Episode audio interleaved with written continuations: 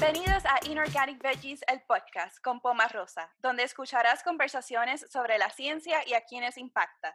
También hablamos sobre trayectorias profesionales y sobre las pasiones de las personas que nos acompañan. Aprende con nosotros mientras desafías tu conocimiento. Encuéntrame en Instagram como arroba inorganicveggie, en donde te ayudo a aprender sobre la ciencia y el contexto social en donde ocurre. Bueno, Marieli, muchas gracias por estar aquí, por aceptar hacer esto. Te lo agradezco un montón. Claro que sí, no, gracias a ti. Marieli es coach y consultora de negocio y también es podcastera. Tiene un podcast llamado Pod Queens Latina. ¿Nos puedes compartir un poquito sobre tu trayectoria profesional que te llevó a estudiar comunicaciones y, y luego llegar a ser una solopreneur? Pues mira, te cuento que yo estudié marketing originalmente, ¿verdad? Y, tuve la oportunidad de trabajar en una empresa familiar durante cuatro años encargada del departamento de marketing. Era una empresa familiar, pero tenía como, como cerca de 100 empleados aproximadamente. Y ese departamento de marketing éramos, era yo y dos personas más. era bien pequeño, hacíamos todo in-house. Y al ser una empresa pequeña, ¿verdad? Ser una empresa familiar, pues ese, ese departamento de marketing había como una línea muy fina entre las actividades de marketing y lo que era comunicaciones y relaciones públicas. Así que en aquel entonces yo como que me empiezo a, a interesar por ese campo. Tengo muchas amistades que se habían graduado de la Escuela de Comunicaciones en la UPI. Y así que yo dije, mira, déjame tomar una clase de estas de educación continua, de relaciones públicas, y tomé esa clase y me encantó. Entonces ahí yo me decido hacer una maestría en relaciones públicas. Y en medio de esa maestría yo estoy haciendo mil otras cosas porque estaba buscando como, como ese crecimiento profesional y en la empresa en la que yo trabajaba, pues en realidad yo entendía que ya no había mucho más crecimiento para mí porque yo me reportaba a la vicepresidenta de la empresa, o sea, no había nada más alto en ese campo. Entonces, yo hago mi maestría y cuando finalmente termino, yo había renunciado a mi empleo, yo, eh, parece, entonces yo trabajaba en un hotel, y entonces digo, bueno, tengo esta maestría, tengo aquella experiencia en marketing, sí, ya yo había iniciado unos negocios, unos emprendimientos personales, pero quería tener como más experiencia en el campo, ¿verdad? Trabajando con clientes. Y entonces ahí yo contacto a una amiga que tenía su propia firma de relaciones públicas, era una firma boutique, pero que trabajaba con clientes y cuentas grandes. Así que me, me uno, ¿verdad?, a su equipo de trabajo por, por, servicios profesionales y estuvimos como unos cuatro años colaborando juntas y cuando tú trabajas en un ambiente de agencia, aunque era una agencia pequeña, tú aprendes un montón, porque hoy tú estás trabajando con, en una agencia de gobierno y mañana estás trabajando con una organización sin fines de lucro, pasado estás trabajando con un startup, o sea, estás haciendo 20 mil cosas a la vez. Así que el crecimiento fue, yo, yo te diría que exponencial. La verdad que esos cuatro años que trabajé con ella fueron como, como si hubiesen sido 10. Así lo sentí. Y entonces dije, una vez la economía empezó a, tener más problemas, ¿verdad? Esto fue como en el 2014, 2015, ella tenía muchas cuentas de gobierno. Así que llegó el punto en que en realidad su equipo había crecido, pero ella no podía mantenernos a todos. Y entonces ella me dijo, Marieli, yo creo que, tú sabes, y yo le dije, mira, no te preocupes porque como ya yo estaba adentrándome en el mundo del coaching, ya yo estaba como tomando un giro en una nueva dirección, dije, pues no te preocupes, yo sigo mi camino y ahí es que entonces yo empiezo a trabajar, a, dirigir toda mi atención a todo lo que era el branding, o sea, cómo yo incorporo mis conocimientos de marketing, de comunicaciones, de relaciones públicas para ayudar a personas a atraer clientes. Entonces me, me fui por esa línea. ¿Qué fue lo más que te gustó de las relaciones públicas? ¿Qué pasó en esa clase que tú dijiste, ja, me voy a tirar por una maestría en relaciones públicas? Mira, yo creo que el profesor hizo un excelente trabajo enamorándonos de la profesión. Pero a diferencia del marketing, o sea, el marketing tiene como objetivo al final del día aumentar las ventas. Pero las relaciones públicas lo que buscan es cómo tú creas goodwill, cómo tú creas plusvalía, cómo tú cambias la opinión pública, mejoras la imagen que tiene la gente sobre un producto, una marca, lo que sea. Así que eso era, eso me gustaba más, como que era más estratégico y, podía poner como que en mayor uso mi creatividad. Así que las relaciones públicas fueron para mí y además tenía esa oportunidad que aunque yo soy bastante introvertida, pero tuve la oportunidad de relacionarme con muchas personas, esto de construir alianzas con distintos sectores, con distintos grupos para tú lograr X objetivos, eso, eso a mí me encantaba. Así que en realidad le vi mucho potencial y, y bueno, como llevaba ya tanto tiempo, yo creo que la novedad del asunto para mí ayudó un poco, pero, pero sí, o sea, yo creo que yo soy una relacionista público de corazón, o sea, de vocación, o sea, como que era algo que, que yo tenía por dentro y lo tenía que hacer. ¿Qué es eso del branding? Porque en tu página web hay una parte que dice magnetic branding. Bueno, tu marca es al final del día como esa reputación que tú vas construyendo con lo que tú haces día a día. A veces hay personas que confunden lo que es, el branding es como el proceso de la construcción o, la administración de tu marca. Entonces, hay personas que piensan que esto es el logo, los colores, la tipografía, pero en realidad nada que ver. En mi opinión, el branding es como tú vas construyendo una opinión, una reputación que la gente al final pueda decir, Marieli, Marieli es la que te construye tu marca, la que te ayuda a construir una marca que te ayuda a acercar a tus clientes más ideales. Entonces, la marca magnética es eso. Yo no sé si tú has visto estas personas que tienen una marca tan y tan fuerte que, que atraen a la gente como, como abejas a la miel o al panal. Así que eso es una marca magnética. Es cuando tú logras llegar a ese punto donde la gente te ve y entiende exactamente qué es lo que tú haces y dicen, yo quiero trabajar con ella, yo quiero trabajar con esta coach, con esta consultora, con, con quien sea, con esta mentora.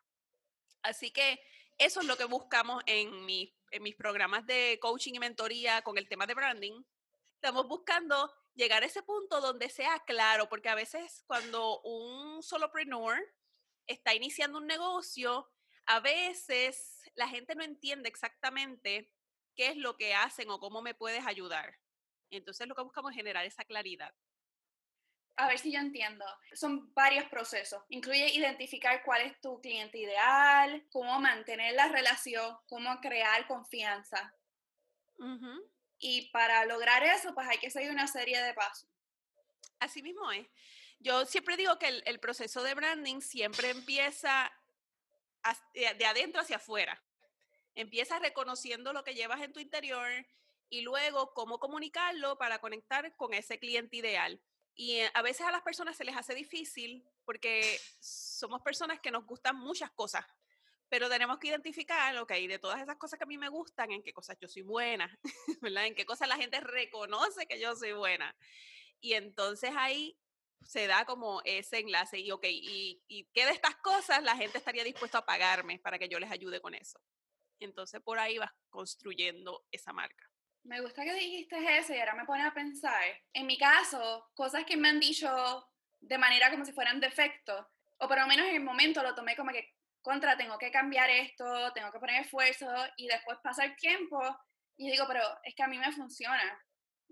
Eso es un aspecto sobre mí que yo no quiero cambiar.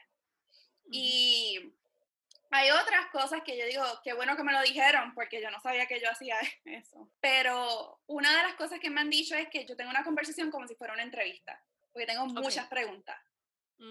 Muchas, muchas preguntas. Yo quiero saber tantas cosas y reconozco mi ignorancia. Es como que sé algo, pero hay muchas otras cosas que no sé. Y lo que sé, pues como quiera, quiero saber más. Entonces, por eso fue que empecé, bueno, por muchas otras razones, el podcast.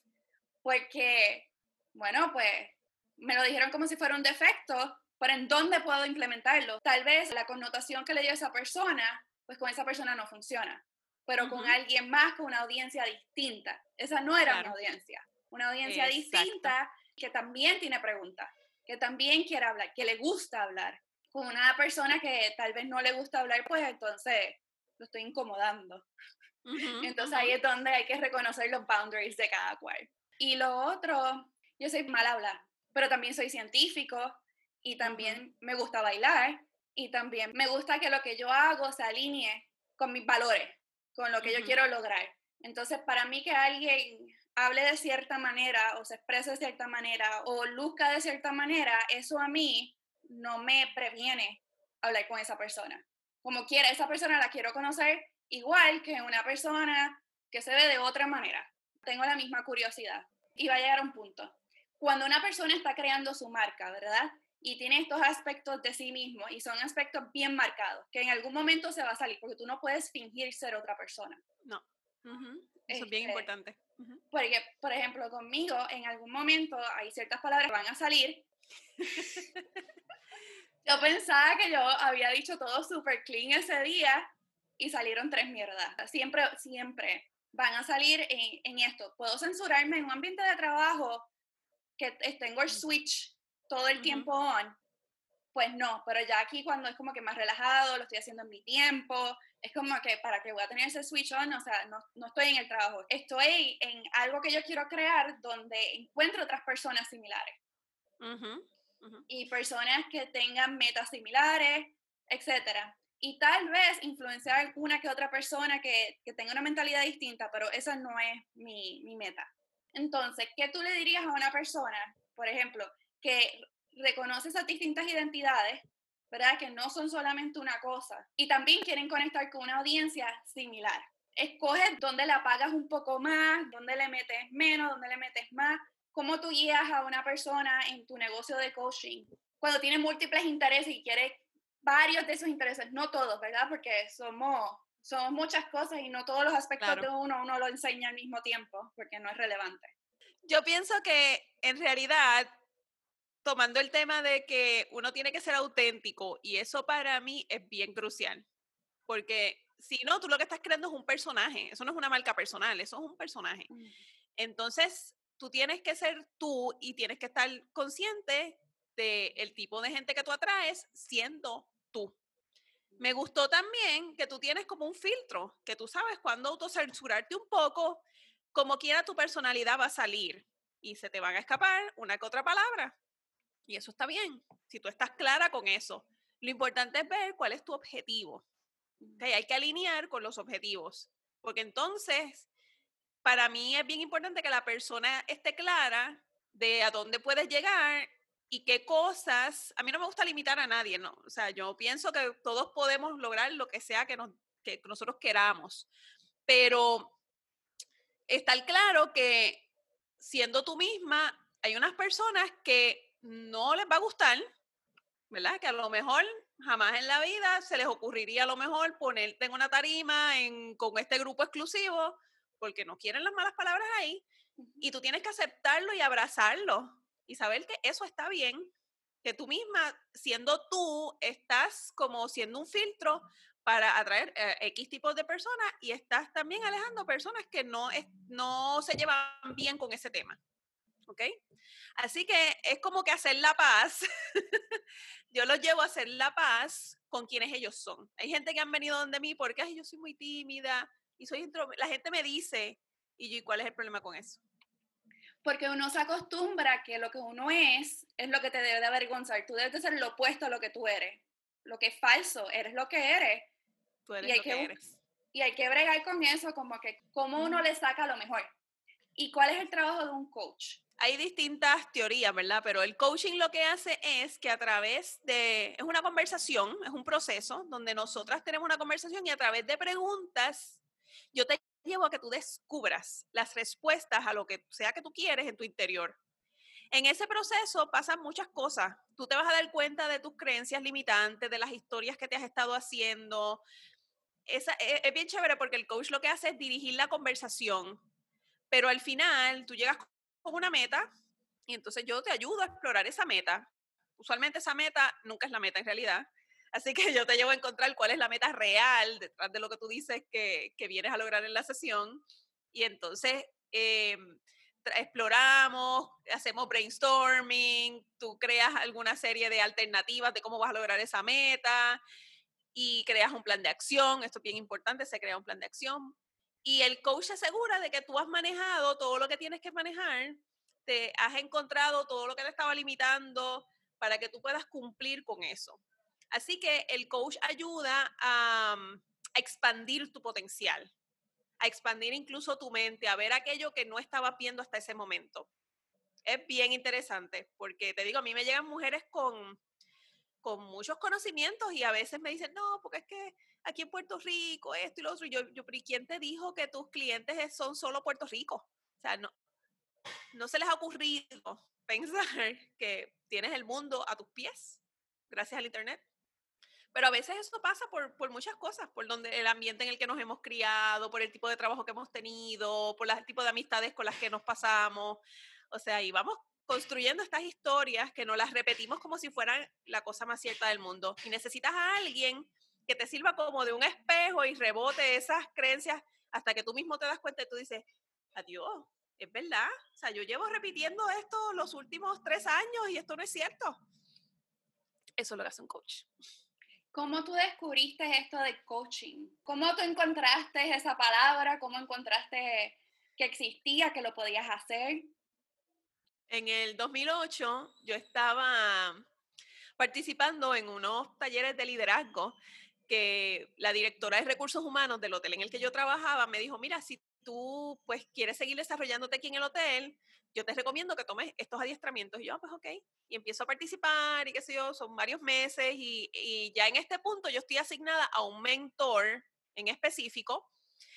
Y este mentor, en una, nosotros teníamos conversaciones varias veces durante la semana para ver qué yo estaba haciendo, qué iba a hacer, qué era lo próximo. Él era como una especie de coach slash mentor. Y entonces en algún momento, cuando él me está preguntando sobre el tipo de cosas que a mí me gusta hacer, y y le dije lo que mucha gente a veces dice, mira, yo quiero ayudar a la gente, yo quiero ayudar a la gente a lograr sus metas, yo quiero ayudar a la gente en X, Y, Z. Y me dice, ¿y eso no te suena a coaching? Y entonces yo como que me quedé así pensativa. Yo creo que fue de las primeras veces, aunque ya yo había escuchado la palabra en mi trabajo anterior, en el de marketing que te había contado, porque esa empresa tenía unos coaches que visitaban la empresa y entonces facilitaban talleres y hacían distintas dinámicas, crearon la cultura organizacional. Fue, fue un proceso bien bonito y desde que ellos llegaron a la empresa yo dije, wow, algún día a mí me gustaría hacer lo que ellos hacen. Pero como que lo había olvidado en el camino, ¿eh? uno, uno se olvida, uno se envuelve en otras cosas. Y entonces en el 2008 viene esta persona y me dice esto y yo como que, y me dice, si tú quieres, me dice, mi hijo es coach certificado. Si tú quieres, yo puedo coordinar para que tú hables con él, para ver si eso es algo que a ti te gustaría. Y yo, pues, ok. Y entonces yo llamo al hijo de él, coordinamos una sesión.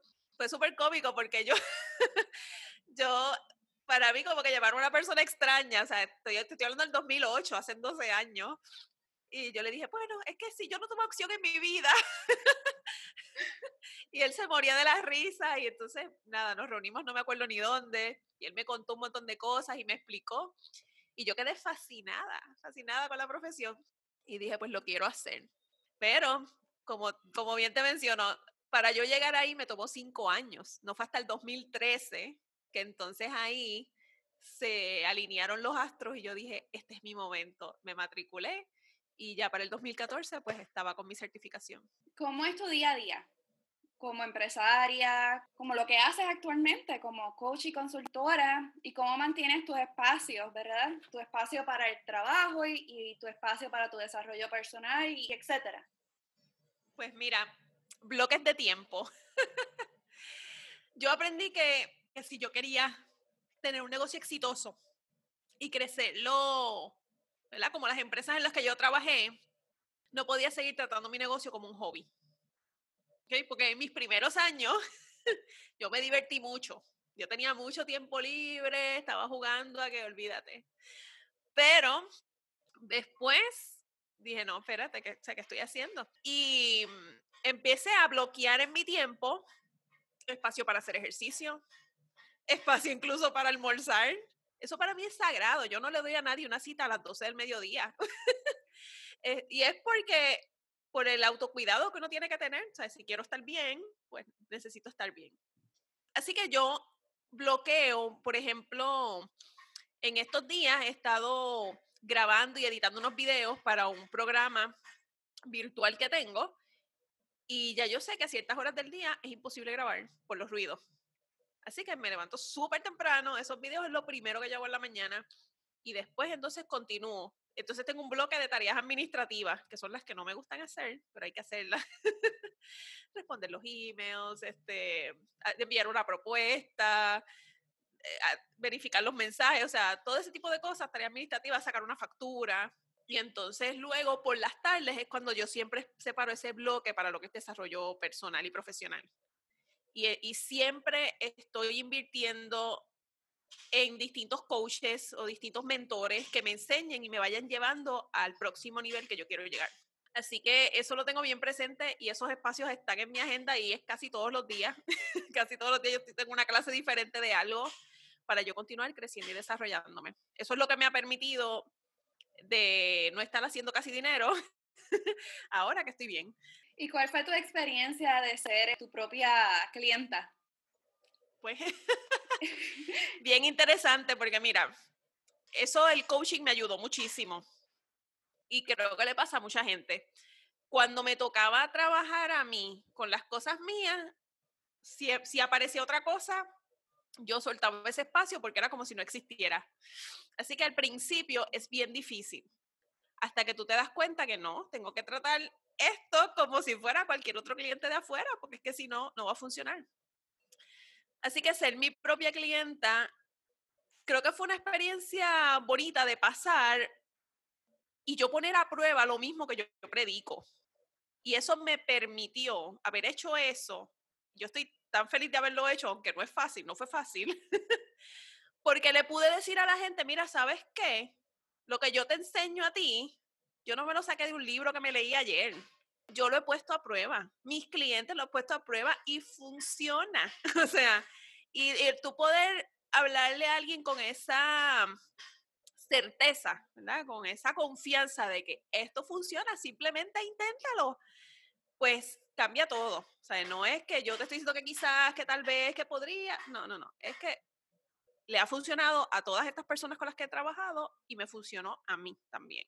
Así que pues esa ha sido como la mayor satisfacción, ¿verdad? De haberme permitido ser mi propia clienta y yo casi todo lo que, yo diría que el 99.9%, ¿verdad? Todo lo que yo recomiendo y todo lo que yo, es porque yo lo viví, yo lo pasé, yo lo, y, y tuve unos resultados específicos con ellos. Ya tú tocaste un poco sobre el tema del mercadeo, pero ¿qué te llevó a estudiar mercadeo? Cuando yo estaba en la escuela superior, déjame ver, fíjate, eh, la historia es un poquito más de lo que yo pensaba. Cuando yo estaba en la escuela superior, yo entré a la universidad por ciencias naturales. En realidad yo iba a estudiar para ser dentista. Oh. sí, eso era, esos eran mis planes. Pero en realidad yo estuve solo un año en naturales, tomando los precálculos y todas esas clases que le hacen tomar a uno.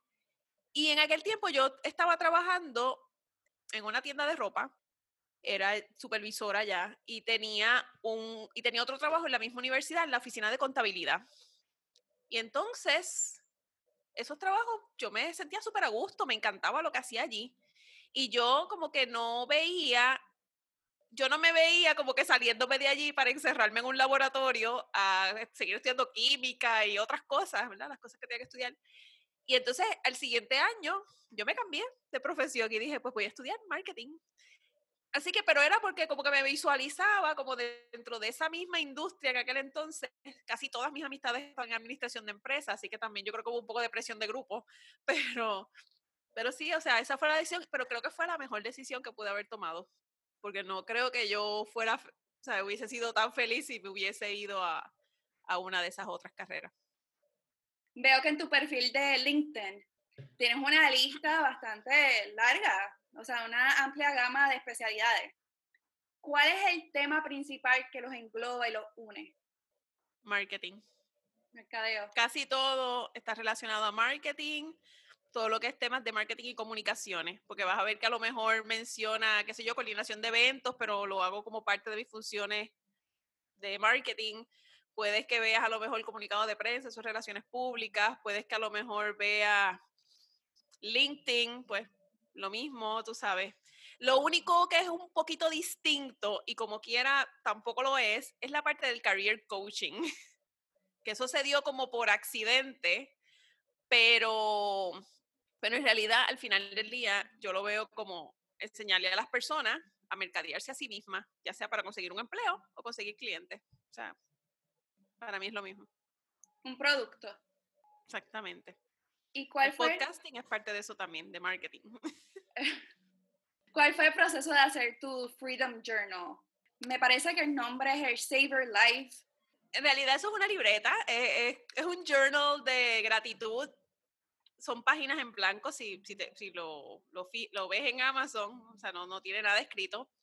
Y esto es que, mira, yo desde que empecé mi negocio siempre he estado buscando de qué maneras puedo ir añadiendo fuentes alternas de ingreso pasivo. Entonces, yo me tropiezo con un video, creo que fue en YouTube, de esta mujer que se ha hecho bien famosa enseñándole a la gente a crear journals con muy poco o cero contenido. Y entonces yo me pongo a ver ese video y yo, wow, puedo hacer esto. y yo me senté y como en menos de dos horas, yo creé eso, lo creé. Y mm, la foto, yo había tomado esa foto de la abeja encima de la flor en unas vacaciones en, que había estado en Seattle, creo. Y entonces pues agarré mi propia foto, creé la portada, o sea, te digo, menos de dos horas ya yo tenía mi libro en Amazon con todo. Y mi intención era hacer más. Obviamente pues he tenido el tiempo de continuarlo, pero fue bien interesante, no hice más que publicarlo y rápido se vendió uno y yo dije, y es de gente que lo que hace es revender. Te lo compra gente que lo que quiere es revender. Lo tengo ahí para entonces, como es bien económico, me sale más económico que comprar journals en Walgreens y es mi propio journal, pues entonces lo que hago es que cuando le voy a regalar journals a clientes, pues los mando imprimir y ese es mi regalito para ellos. Así que, pero fue, te digo, es bien fácil, es bien sencillo. Me gustaría hacer algo más elaborado. Yo creo que me sirvió para aprender el proceso y ahora que quiero hacer otras cosas, ¿verdad? Con, con un poquito más de dedicación y un poquito más de contenido, pues entonces ya, ya pasé por el proceso. ¿Qué programa usaste para hacerlo? ¿O fue en Amazon? Lo hice en Amazon, en, ¿cómo es que se llama? Creator, ah, Creator Space, ¿cómo es que se llamaba? Ahora es Kindle, pero no me acuerdo el nombre. Yo sé que anyway la eliminaron, pero esa, esa aplicación que utilicé y lo que hice fue que después yo creé, eh, recreé el libro por segunda vez en Kindle para lo mismo, pasar por el proceso y ya, pero fue todo, web-based. Ah, bueno, el interior lo hice en PowerPoint. ¿Tú utilizas la autorreflexión en tu diario, Vivir? Sí. Bueno, en ese diario no hay preguntas, como te mencioné, es totalmente en blanco. Pero yo para mí, sí, o sea, a diario me siento y tengo, si quiero aclarar mis pensamientos y mi mente, lo que sea, pues me empiezo a hacer preguntas yo misma, hago el auto-coaching. ¿Qué servicios ofrece un public speaker y qué rango de dinero se puede llegar a ganar? Si te sientes cómoda contestando esta pregunta. Bueno, mira, un public speaker en realidad, esto es algo hacia donde yo me dirijo. O sea, yo ahora mismo no pudiera decir que yo, o sea, está en mi LinkedIn, porque tengo la capacidad de dar cualquier keynote speech. De hecho, he sido speaker en distintas conferencias, pero es algo que está todavía como en proceso. Yo he leído muchos libros, me he educado mucho al respecto. Eh, llevo cinco años en la organización de Toastmasters, que es algo que menciono mucho en mi podcast. Y, sé, ¿verdad? Por las personas que sí conozco que son public speakers, que tú te puedes ganar, pues, dependiendo, ¿verdad? Cuán cotizado estés y cuán, cuán, cuántas charlas, cuántas conferencias tú des en el año. Pero la mayoría de los public speakers que yo conozco no viven exclusivamente de estar dando conferencias, ¿verdad? Obviamente tienen sus programas de coaching, tienen su libro, tienen sus distintos productos y servicios que como que acompañan y entonces logran completar su, su ingreso con eso. Tengo un libro muy bueno que me trajeron de una convención yo creo que se llama The Keynote Speaker, si no me equivoco. Y en ese libro es bien interesante porque él explica, uno, primero, cómo se endeudó para llegar a ser un public speaker y luego contaba también cuánto le pagaban por cada una de las conferencias. A veces se pueden pagar 1.200, 5.000, pero hay public speakers que se pueden ganar 20.000 dólares por ir a dar una charla en algún lugar. O sea, personas bien reconocidas. Así que el cielo es el límite, pero está ahí porque es hacia donde quiero dirigirme. La gente yo creo que ya me ve como alguien que puede facilitar una conferencia, un adiestramiento, etcétera. He tenido, sí, acercamientos de, de organizaciones que para pagarme, para que yo esté y ofrecer X tipo de, de taller o, lo que sea. Pero ha, ha, sido algo mínimo, o sea, yo no puedo decir que yo vivo de eso porque no, no es la realidad, todavía. Pero es bueno saber que se puede este, monetizar el public speaking. Y esto lo digo para los que me escuchan que son científicos, es que si vas a dar una charla o algo en algún lugar y tú verifica si están cobrando taquilla, qué es lo que están haciendo y ver si tal vez te pueden dar un pedacito de, ese pie. Sí, siempre hay que preguntar, siempre hay que preguntar si hay algún presupuesto para eso, para entonces tú someter tu propuesta. Y hay distintas maneras, también hay, hay, esto tiene tantas vertientes porque hay, hay opciones en las que a veces, mira, mejor dalo gratis, pero que te permitan tener en, afuera una mesa con tus libros y a lo mejor vendiste todos tus libros y sacaste a lo mejor más que lo que te iban a pagar por ir a hablar allí. O sea que hay que ¿verdad? medir y sopesar y dependiendo del evento, si hay o si no hay presupuesto, pero hay que ser cuidadoso porque si tú vas a muchos eventos gratis donde no pagan, en el momento que quieras cobrar es como que, ah, pero espérate, allí no, tú no cobraste, ¿ves? Entonces... Es que como del aire solamente no vivo. No, definitivo. O sea que, bueno, hay que, hay que ser estratégico y, a eso es a lo que vamos. hay que delinear cuál va a ser tu estrategia para tú llegar a, poder cobrar por tus conferencias. La mejor forma de hacerlo, contratar a un coach de esto. Yo tengo una amiga ahora mismo, sí, tengo una amiga que está en ese proceso. No sé ni cuánto invirtió en su coach, pero la está llevando a las cosas que ella tiene que hacer y que tener listas para ella poder empezar a, generar ingresos por sus próximas conferencias. Pero ya ya tiene unos sistemas, unas metodologías creadas, o sea, o sea está, está lista, está ya en ese... Está bien dirigida. Está bien dirigida, sí, hacia donde quiere llegar. Así que cuando ella termine, pues le pediré el referido de la coach.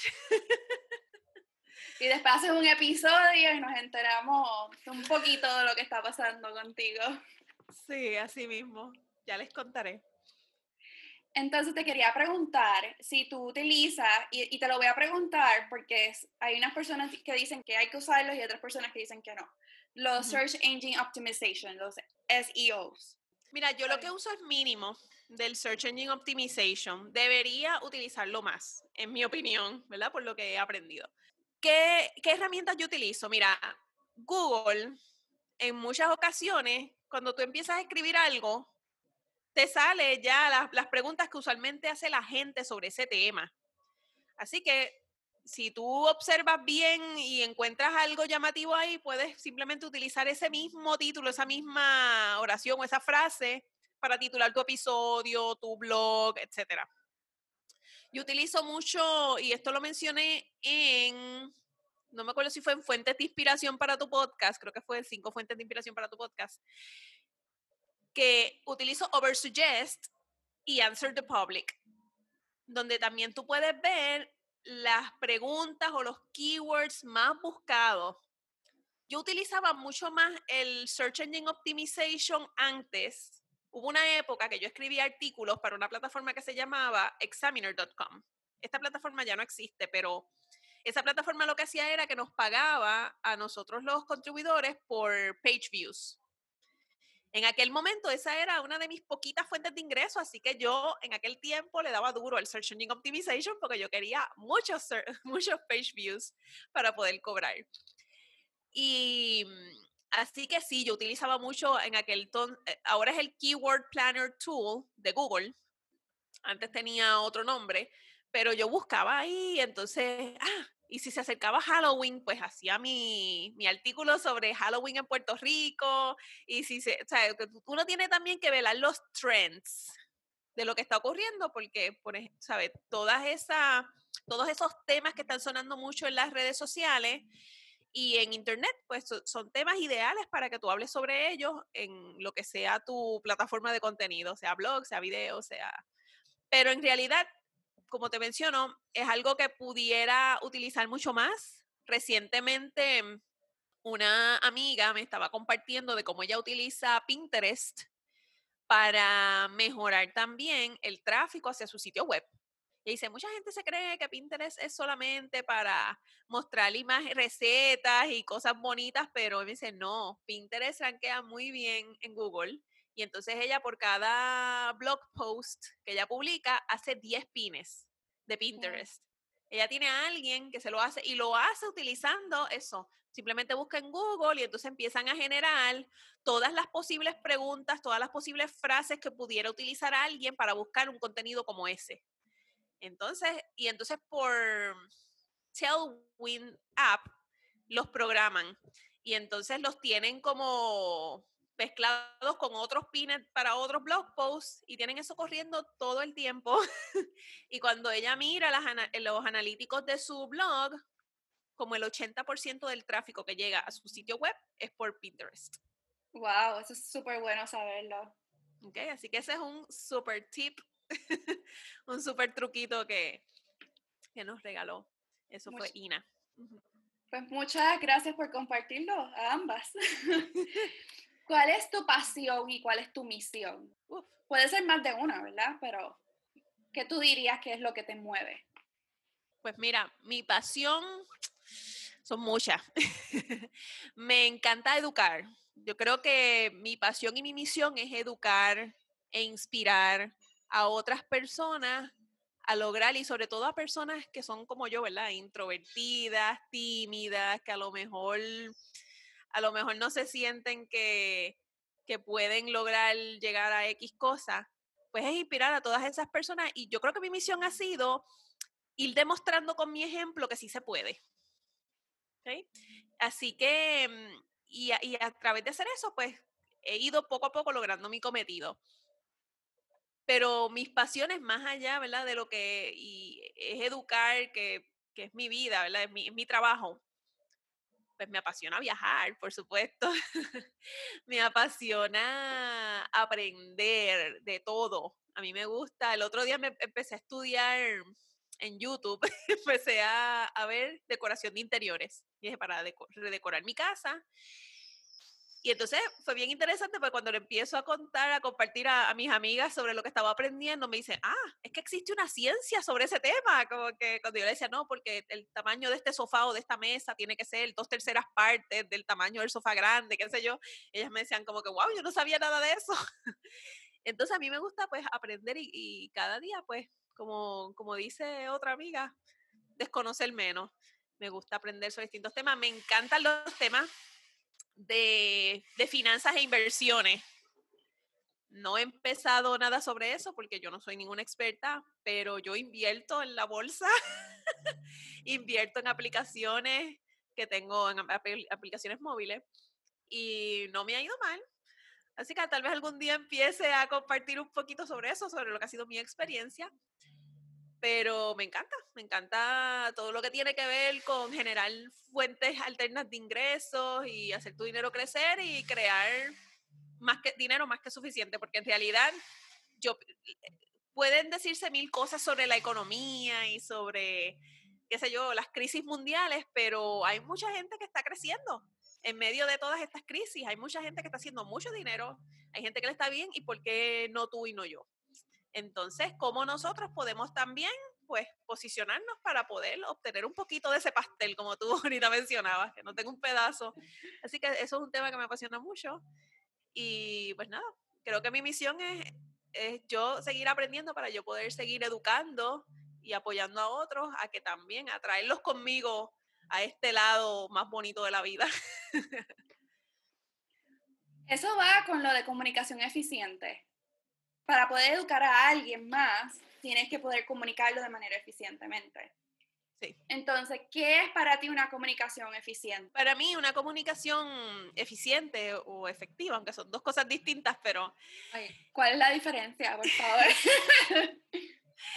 bueno, efectiva es que logra su objetivo. Eficiente es que lo logra con el mínimo de los recursos. ah, pues yo quiero, déjame cambiar eso, efectiva. Para mí, comunicar adecuadamente, efectivamente, yo pienso que es sumamente importante para tú poder llegar a las distintas personas. Y cuando tú eres un buen comunicador, una de las cosas es que tú aprendes a escuchar primero.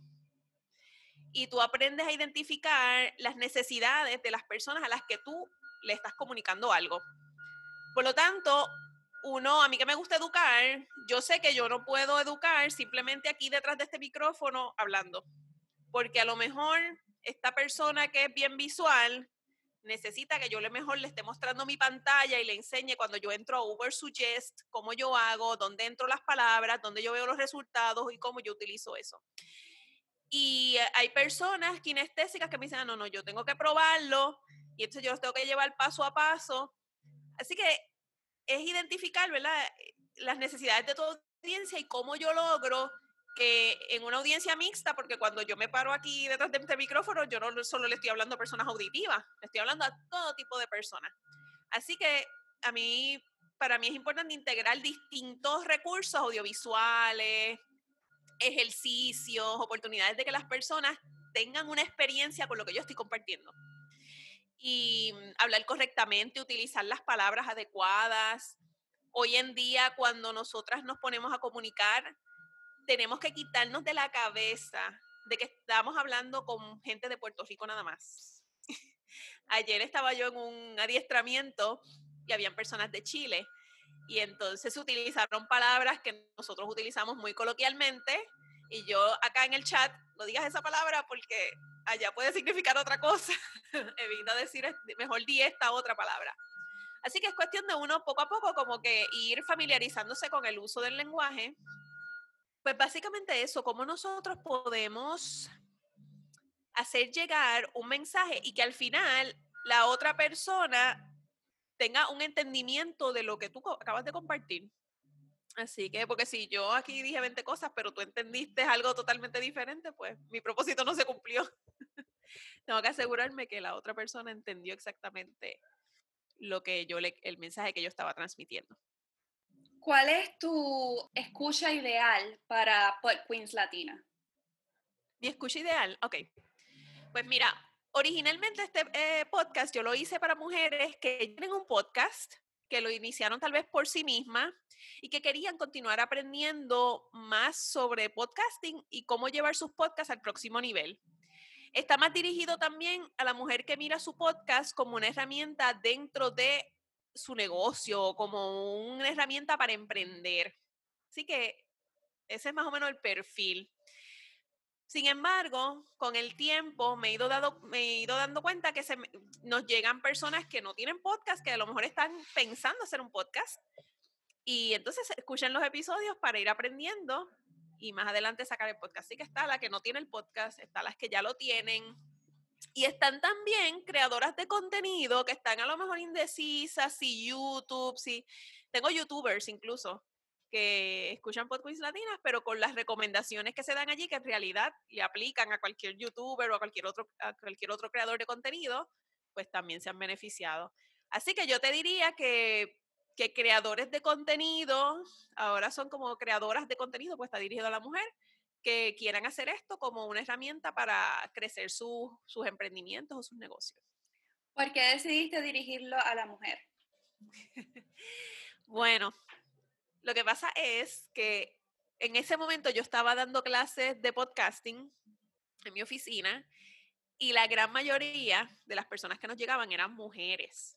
Eran como el, como el 80 o 90% de las que llegaban al taller básico cuando llegábamos a la parte de la, del Mastermind, que era ya el programa de seis semanas, que eran grupos más pequeños, el 100% de las que continuaban con nosotros ya eran mujeres todas.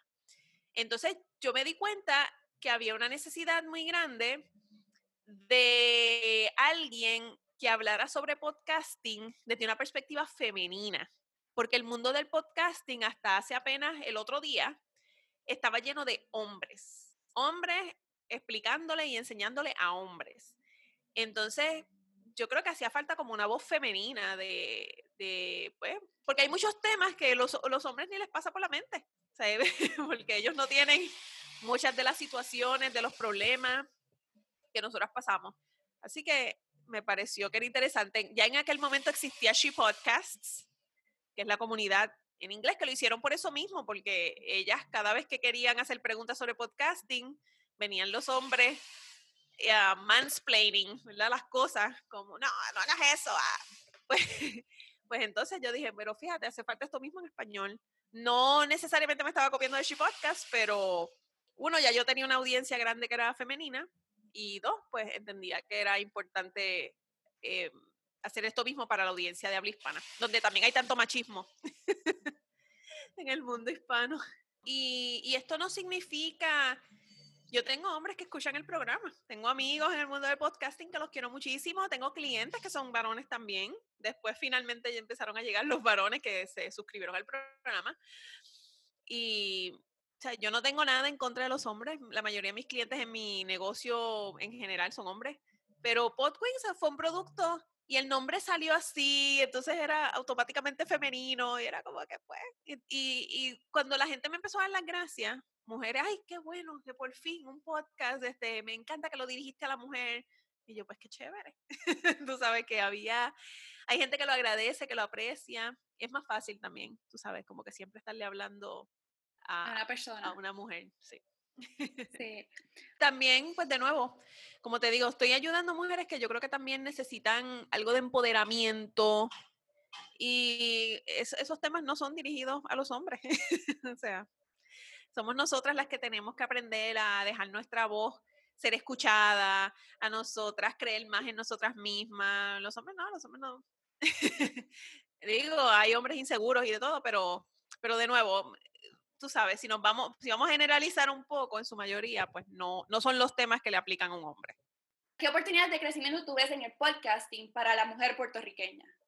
Ok, bueno, para la mujer puertorriqueña, yo lo que veo es la oportunidad de darse visibilidad internacionalmente, de nosotras expandir nuestra mente, de, porque yo creo que nosotras, al, como puertorriqueñas, ¿verdad? Al haber, tienden a pensar más en pequeño, como que estamos en esta islita, como que, como que tenemos estas limitaciones, qué sé yo, como que el ay bendito del boricua. Y, y yo creo que el podcasting o sea, cuando yo empecé esto en el 2015, o sea, mis primeras personas que yo entrevisté eran mujeres en América Latina. El segundo podcast, que fue Divinas y Empresarias, mi co-host estaba en Uruguay. Y eso nos abrió el montón de puertas. O sea, a lo mejor yo me estaba preguntando antes de eso, ¿verdad? ¿Cómo yo puedo llegar al mercado latinoamericano? Hice un podcast con una chica de Uruguay, eso se abrió solo. Entonces, yo creo que en parte es eso, es nosotras empezar a, mirar que tenemos, hay un potencial muy grande de nosotras hacer negocios, hacer comunidad, hacer alianzas con personas en todas partes del mundo. Eso es tan bonito y poder, y a lo mejor a veces cuando aquí en Puerto Rico las cosas se ponen difíciles, mi negocio sigue funcionando porque estoy trabajando con, con gente que están en otros países entonces les, va a permitir mantener un flujo constante de trabajo, de, de proyectos. Yo creo que es una oportunidad inmensa. Ahora, no me quiero limitar solo a la mujer puertorriqueña, porque obviamente las oportunidades están para todas. Siento que como industria, el podcasting están surgiendo cada vez más y más startups, empresas que para brindar servicios a los podcasters. Así que aquí hay muchas oportunidades para emprender, para generar empleos. Ahora mismo yo tengo gente que, que estaban desempleados y los tengo trabajando conmigo, apoyándome en edición, en producción, haciendo distintas cosas acá. Así que yo creo que hay oportunidades de, de, generar ingresos, de ampliar nuestros horizontes Y mm, yo pienso que el podcasting, a veces yo le digo esto como relajo a, a un amigo mío que se dedica a promover lo que son las campañas de anuncios en Facebook. Y yo le digo que yo no tengo que hacer campañas de anuncios en Facebook. No que eso sea correcto, sí las tengo que hacer, pero, pero mi, ¿verdad? Yo lo relajo diciéndole que no, yo tengo un podcast y que cada semana cuando yo publico un episodio, esa es mi mejor campaña de anuncios, ¿verdad? Porque primero no dice sponsored, segundo, estoy compartiendo un contenido que es bien valioso y que a la gente le gusta y lo comparte y me mantiene ahí presente, ¿verdad? En la mente de la gente. Así que, y en realidad, hace mucho tiempo que yo no pago ninguna campaña de anuncio, debería hacerlo, pero en realidad no me ha hecho falta tampoco, porque el podcast me mantiene en el top of mind de la gente. Y así que, de nuevo, las oportunidades son infinitas, es cuestión de estar pendiente. De hecho, ahora se está armando, yo te diría que el primer network de podcasters latinas específicamente, que es, Latina Podcasters, donde está Rita Bautista a cargo. Y yo creo mucho en su proyecto, la apoyo al 100%.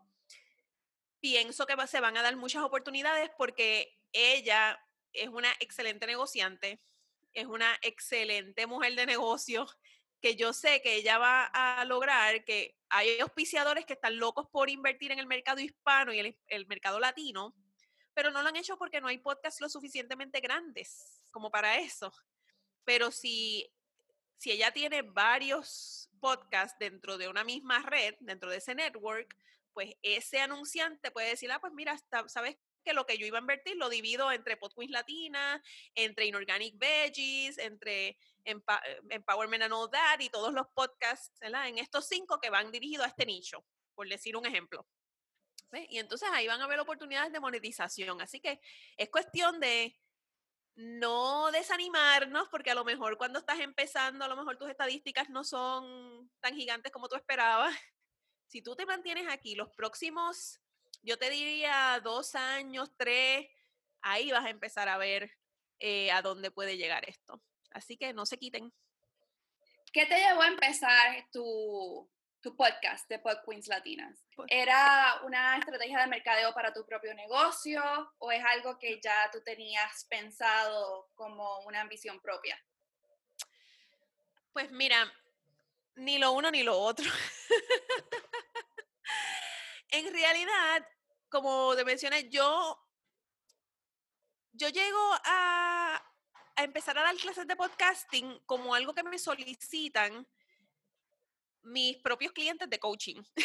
o sea, de, la misma escuela donde yo me certifiqué, me invitan a, dar un adiestramiento. Me dice, porque muchos coaches se certifican y enseguida quieren crear su blog, quieren crear un podcast, quieren tener un canal en YouTube. Y me dice, pero me preocupa que a lo mejor no lo hagan correctamente y que dañen su marca y la de la escuela. Entonces yo dije, pues no hay problema. Entonces yo les di un taller y ahí yo construyo un taller de lo que yo sabía en ese momento. El taller fue bastante exitoso y ahí yo empiezo a repetir, ¿verdad? Entonces, pues dije, pues déjame hacer otro. Y muy exitoso. Y por ahí seguí enseñando y, y nos gustaba mucho, como que fue, fue un proceso, fue como traer algo nuevo a lo que ya yo estaba haciendo. ¿verdad? Y ese era como que el, el juguete nuevo, ¿verdad? Los talleres de podcasting. Y de ahí, pues entonces surge luego, pues el programa de mentoría, porque la gente se quedaba como que, y, y ahora necesito tu ayuda para... Y yo, pues ok, pues les creo un programa. Y entonces a todas estas, yo estoy enseñando podcasting y no tengo un podcast activo en ese momento, porque mis otros podcasts eran hace tiempo. Y entonces me doy cuenta que hay una necesidad, que hay, hay, mucha gente que quiere aprender, pero que no necesariamente llegan a las clases y entonces ahí yo dije, pues mira, déjame crear este producto porque yo creo que a través de este proyecto voy a poder ayudar a más mujeres a elevar el nivel de la producción de podcasting. En medio de, lo que fue mi investigación y mi preparación para dar los talleres, yo me doy cuenta que, que obviamente esto es como que lo sabía, pero ahí es que me doy cuenta estadísticamente, ¿no? Que el podcast en español, en comparación, ¿verdad? Con los podcasts anglosajones, eh, hay una gran distancia, o sea, hay mucho camino por recorrer, que había mucho desconocimiento, que, mm, que a lo mejor, ¿cómo te digo? Que, que hacía falta como más educación, más herramientas. Y entonces ahí nace Podqueens. Yo dije, como un recurso, y dije, no todo el mundo va a venir a tomar clases conmigo, pero por lo menos con esto puedo ayudar. Porque mi, mi misión que nació después fue como que, mira, elevar la producción de podcast en español. Yo creo que hay un gran potencial de crecimiento ahí. O sea, hay mucho por hacer todavía. Así que pues ese fue mi, mi granito de arena para contribuir con eso. Ok, ahora vamos a la ronda de preguntitas rápidas. Dale. ¿Eres buena en las matemáticas? Sí. ¿Implementas el humor en tu vida y en tu trabajo? La mayor parte del tiempo. a lo mejor, a veces soy yo la única que se ríe, pero sí. ¿Qué dirías a tu yo más joven, a esa jovencita, tal vez adolescente? Cree más en ti y no seas tan tímida. Atrévete a hacer las cosas aunque te estés muerta de miedo. ¿En dónde te pueden encontrar? marielisilvet.net y se escribe marielisilvete con Y, B chica, doble T y E al final, marielisilvete.net. ¿Y hay algo que esté, algún programa que estés promoviendo o algo más que nos quieras contar? En este momento, pues mira, sí, quiero contarles que estoy organizando el Podcast Latin Fest, que es una conferencia de podcasting en español, online, completamente gratis y va a ser del 24 al 26 de septiembre. Y para registrarse solo tienen que ir a podcastlatinfest.com para registrarse y ahí van a recibir las instrucciones para conectarse a las conferencias. Vamos a tener personas que he conocido, podcasters de México, de Colombia. Tengo una colombiana pero que vive en Francia, de República Dominicana, de Paraguay, de Estados Unidos y de Puerto Rico. Así que va a estar bien variado. Es, como traerles un pedacito de las conferencias a las que yo he ido fuera de Puerto Rico, pues yo logré juntar muchas de esas personas para hacer este evento completamente libre de costo para todos ustedes. Así que espero verlos a todos por allí. Muchas gracias, Marieli, por todo esto y por contestar muchas de mis preguntas, que yo sé que aquí quien me escucha también debe de tener preguntas similares, por lo menos algunas. Y no sé, que se repita, nos mantenemos en contacto y bienvenida cuando quieras. Muchas gracias, te agradezco. Gracias a ti, un abrazo.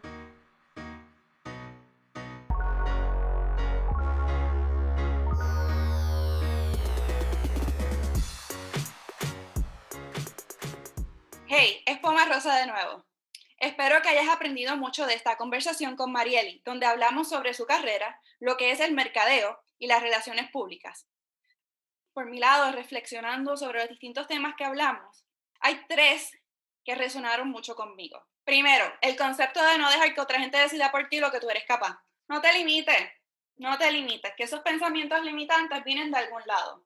Muchos vienen de tu crianza, otros vienen de personas que tú vas conociendo alrededor vienen a nivel sistémico, la cultura en la que te criaste, las instituciones en donde has estado, las personas que has conocido, y uno empieza a internalizar todas esas experiencias y uno las interpreta. Y la realidad de la vida es que las opiniones son gratis, ¿verdad? Tú pasaste y alguien te dio una opinión y te dijeron, vamos a decir, tú no duras seis meses en el doctorado. ¿Y si no duro seis meses, qué? ¿Qué importa? Porque tengo que sentir vergüenza si algo no funcionó. Y al contrario, también porque tengo que sentir vergüenza de un logro. No sientas vergüenza, haz lo que quieres hacer para ti, para tu desarrollo. Si tú decides cambiar trayectoria, si tú decides tratar algo nuevo, trátalo. Y si no te gusta por el camino, si algo no va contigo, vuelve y busca una dirección nueva. Esto es todo, como se dice en inglés, es el journey, no el destination. Vamos a tomar cada paso y vamos a a vivir estar presente en lo que estamos viviendo. Segundo, tú eres responsable de tu tiempo. De ahí viene la importancia de hacer bloques de tiempo como mencionó Marieli. ¿Quieres hacer tiempo para hacer ejercicio? Pues tú decides a qué hora y qué día tú lo haces. ¿Quieres buscar empleo? Tú decides cómo lo vas a hacer, qué tú necesitas, cuáles son los pedacitos chiquititos de esa meta. Necesitas una libreta, necesitas este, una computadora, necesitas acceso a internet mira a ver que todo lo que tú necesitas para cuando ya tú tienes ese bloque de tiempo designado, estar ready. ¿Quieres hacer journaling? Y dices, es que yo no tengo tiempo. Mira, 10 minutitos. Tú decides cuándo. Que tus pensamientos y tus creencias limitantes tampoco se meta en este segundo tema. Hay que ver cómo uno saca un modo y se adapta a lo que está haciendo y a sus metas. Tienes una meta, pero ¿cómo se llega allí? Tercero, la posibilidad de tener fuentes alternas de ingreso pasivo. Un ejemplo de una manera de generar ingreso pasivo es la libreta que Mariel hizo y de la que habló un poco durante este episodio. Con esto te dejo. Muchas gracias por escucharnos. Si encuentras valor en este contenido, comparte este episodio en tus redes, suscríbete a mi canal en tu podcast favorito y recuerda dejarme una reseña en Apple Podcasts. ¡Chao! ¡Hasta la próxima!